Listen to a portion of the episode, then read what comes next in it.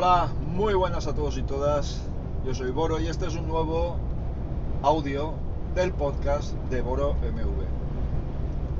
Bien, quería comenzar hablando sobre el ruido informativo que hay en general en este país. Se ha generado una bipolarización informativa que pone muy en duda la, la credibilidad de muchos medios. ¿eh? Y hablo aquí prácticamente en los dos sentidos. Yo no me atrevería hoy por hoy a decir qué medio es imparcial en el tratamiento de una noticia. Pero incluso no me atrevería a decir que un medio no utiliza bulos para su beneficio en ningún momento. Otra cosa sería cómo mienten nuestros señores diputados en el Congreso sin el menor pudor y sin la menor consecuencia, que es lo peor. Creo que esto debería de estar bastante más penalizado, pero ya no por normas escritas, sino por la propia ciudadanía. Es decir, no se puede mentir, no se puede mentir, ni lanzar bulos, no se puede hacer. En cuanto al ruido informativo que os comentaba, es, no sé, es agobiante, es asfixiante. De hecho, eh, creo que he hecho bien a mi salud mental, eh, dejando de, escuchar los informativos. Eh, soy bastante partidario de escuchar varios informativos. Evidentemente, al final siempre tiendes a escuchar aquello que más se asemeja a tu manera de pensar. No nos engañemos, eso es así. Nadie que sea de derecha para escuchar, eh, no sé, que os podría poner de carne cruda como medios en, podcast o, o no sé, o la cafetera, por ejemplo. A nadie en su sano juicio de derechas se le ocurriría escuchar esto y al revés de izquierdas. A nadie se le, se le ocurriría pues escuchar o leer noticias del ABC, de COPE, etcétera, etcétera. Evidentemente, esto tenemos claro que es así y oye, probablemente estemos cayendo en una táctica que es bastante antigua y en la que caemos una y otra y otra y otra vez. Y es que eh, a los medios les interesa recentralizar el bipartidismo, me explico. No les interesa que haya muchos partidos porque se diluye el negocio, ¿vale? Eso tenedlo en cuenta. Les interesa Marsa, Barça, Madrid, izquierda, derecha, blanco o negro, COVID resfriado, COVID mm, lo máximo de lo máximo. Entonces tenemos que tener claro que, que a veces caemos de manera muy inocente en las intenciones editoriales o en los agradecimientos editoriales de muchos medios de comunicación. Y el ruido, el ruido es insoportable, últimamente es insoportable, es decir, ya eh, podemos verlo en el Congreso, pero también lo podemos ver en eh, la mayoría de noticias, y es la utilización de adjetivos calificativos sobre las personas y sus actuaciones. ¿eh? Eh, me, voy a, explicar en un sentido, porque no negaremos que últimamente está siendo más así. Cuando, eh, imaginaos, imaginaos, por ejemplo, que yo ahora voy conduciendo y bueno, pues, pues me despisto un poquito y piso la línea blanca. Inmediatamente que alguien que me viera a la mínima ocasión que parara, este maldito conductor que ha puesto en peligro la vida de todos los que circulan por esa vía porque ha sobrepasado con graves, con posibles graves consecuencias y la posible muerte de todos los que circulan. No, no, hostias, que he pisado solo la línea blanca un poquito, ¿eh? Eh, a ver si, si no exageramos la cosa, pero lo peor no es eso. Lo peor es que en siguientes eh, comparecencias podrían decir de mí el presunto homicida voluntario o involuntario ahora nos dice que no me parece que se está sacando fuera de un tono. Lo peor es que hay gente que lo cree hay gente que, aplaude ese tipo de, de jaleamientos ese tipo de, de periodismo o ese tipo de política o ese tipo de política. Y aquí aunque es evidente que está siendo en un 90% en un sentido, también se ha utilizado en algunos tiempos por el otro, ¿eh? O sea que tampoco, tampoco nos rasguemos las vestiduras. Bien, quiero decir que mm, desintoxicaros un poco de noticias y tened en cuenta que hay unos dirigentes que están intentando llevar esto al mejor lugar posible, que tenemos un personal sanitario que está dando lo mejor, lo peor y lo inexistente de sí mismos, es decir, ya su entrega y sacrificio está siendo tan enorme que, yo creo que faltan calificativos para definirlo, que algunos otros profesionales hemos estado al pie del cañón trabajando para que no falte de nada, como los camioneros, por ejemplo, y los servicios de limpieza y la policía, guardia civil, ejército, etcétera, etcétera, etcétera, etcétera. Medios de comunicación, ¿por qué no? Etcétera, etcétera, etcétera. Hemos estado dando mucho de nosotros mismos. Centraos en eso, centraos en los pasos del día a día. Si alguien rectifica, aceptadlo porque nadie es perfecto y nadie hace las cosas perfectamente y es normal en situaciones de este tipo. Pero hablo por todos los medios, ¿eh? hablo desde el policía municipal que está harto de empalmar turnos y, de unas jornadas de trabajo interminables y que llegue psicológicamente fundido a algunas, eh, en algunas ocasiones a algunos eventos, que no va a ser de aquellos que, bueno, pues que toman decisiones cada, cada cinco minutos. Esto hay que hacerlo así. Yo solo os digo una cosa, imaginad lo complicado que es llevar una asociación de vecinos una finca, el presidente de una finca, que se tiene que tragar sapos y culebras continuamente, ¿qué no será a nivel de un país? Esto tiene que ser, vamos, tiene que ser indescriptible. Así que nada, eh, aislaos un poquito del ruido, eh, será mejor para todos, veréis cómo os tranquilizáis más, cómo todos nos tranquilizamos más y cómo la cosa puede fluir de una manera distinta y más sensata. Así que nada, venga.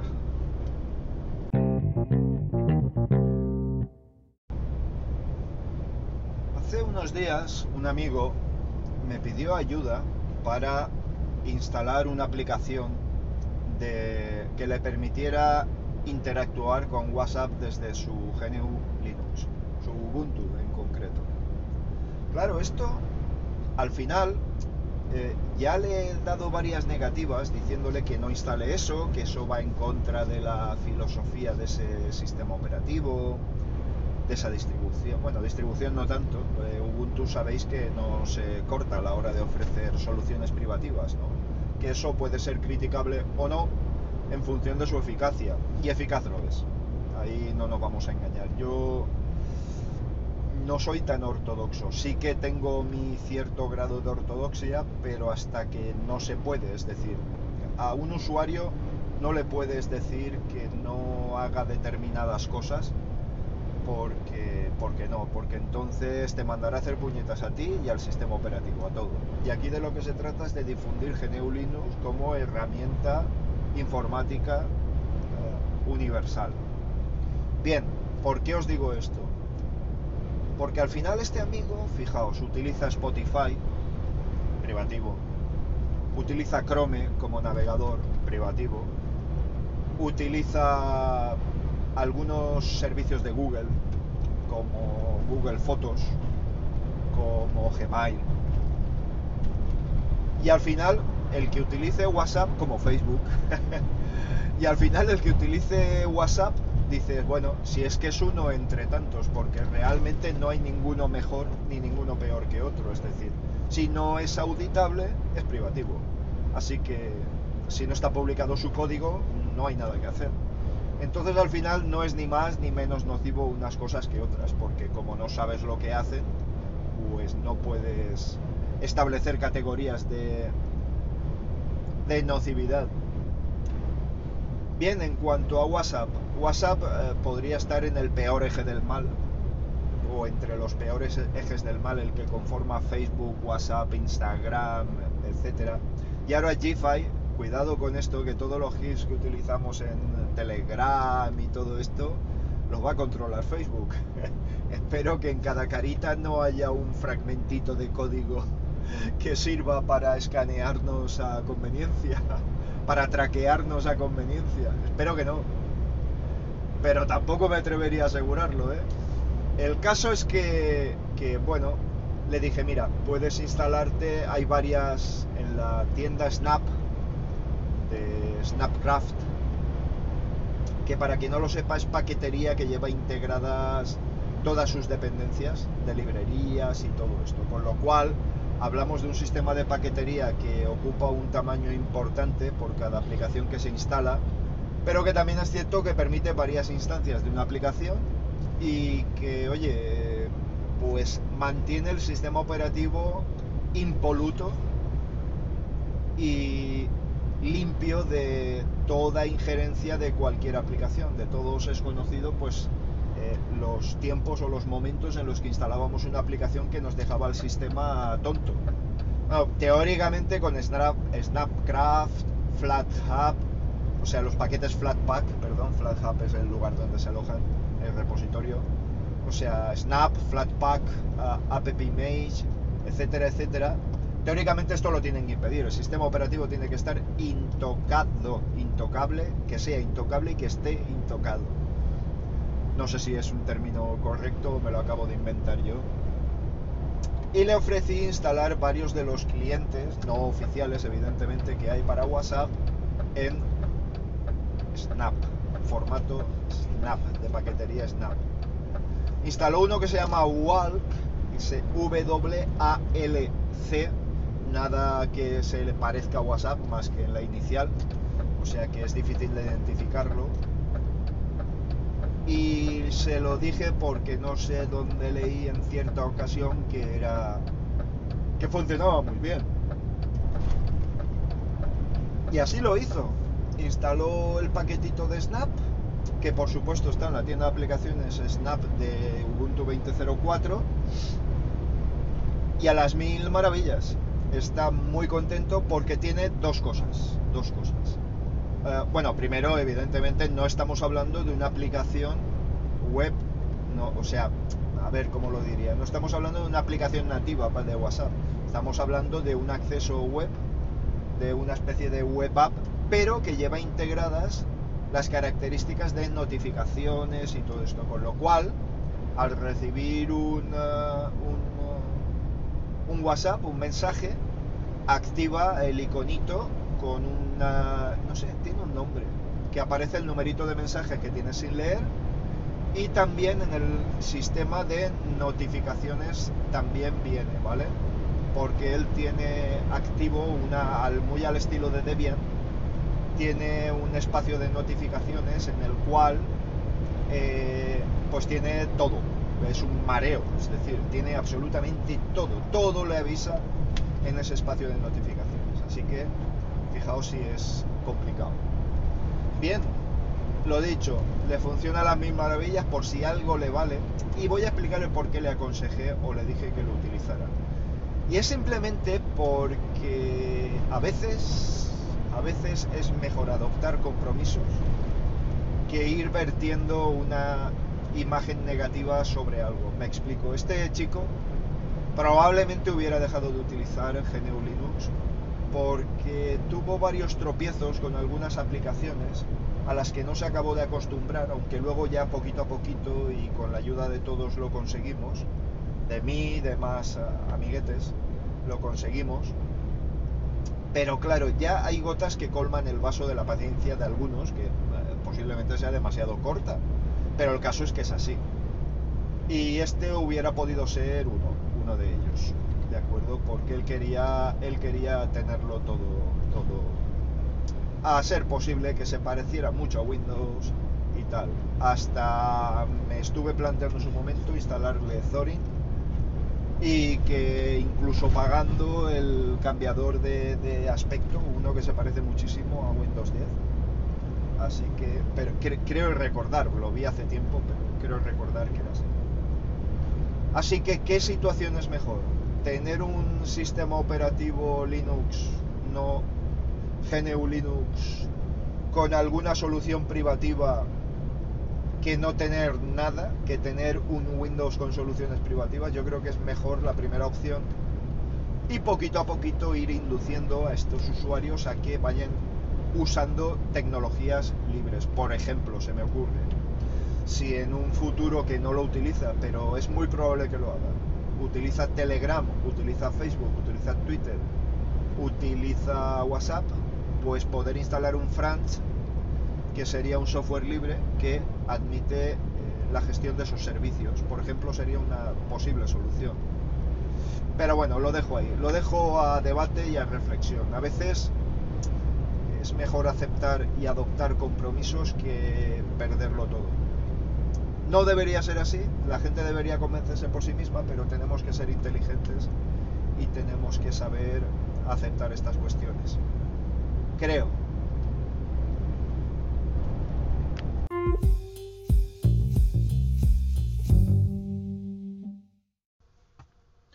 Bueno, pues nada, aquí estoy en Gijona, Alicante.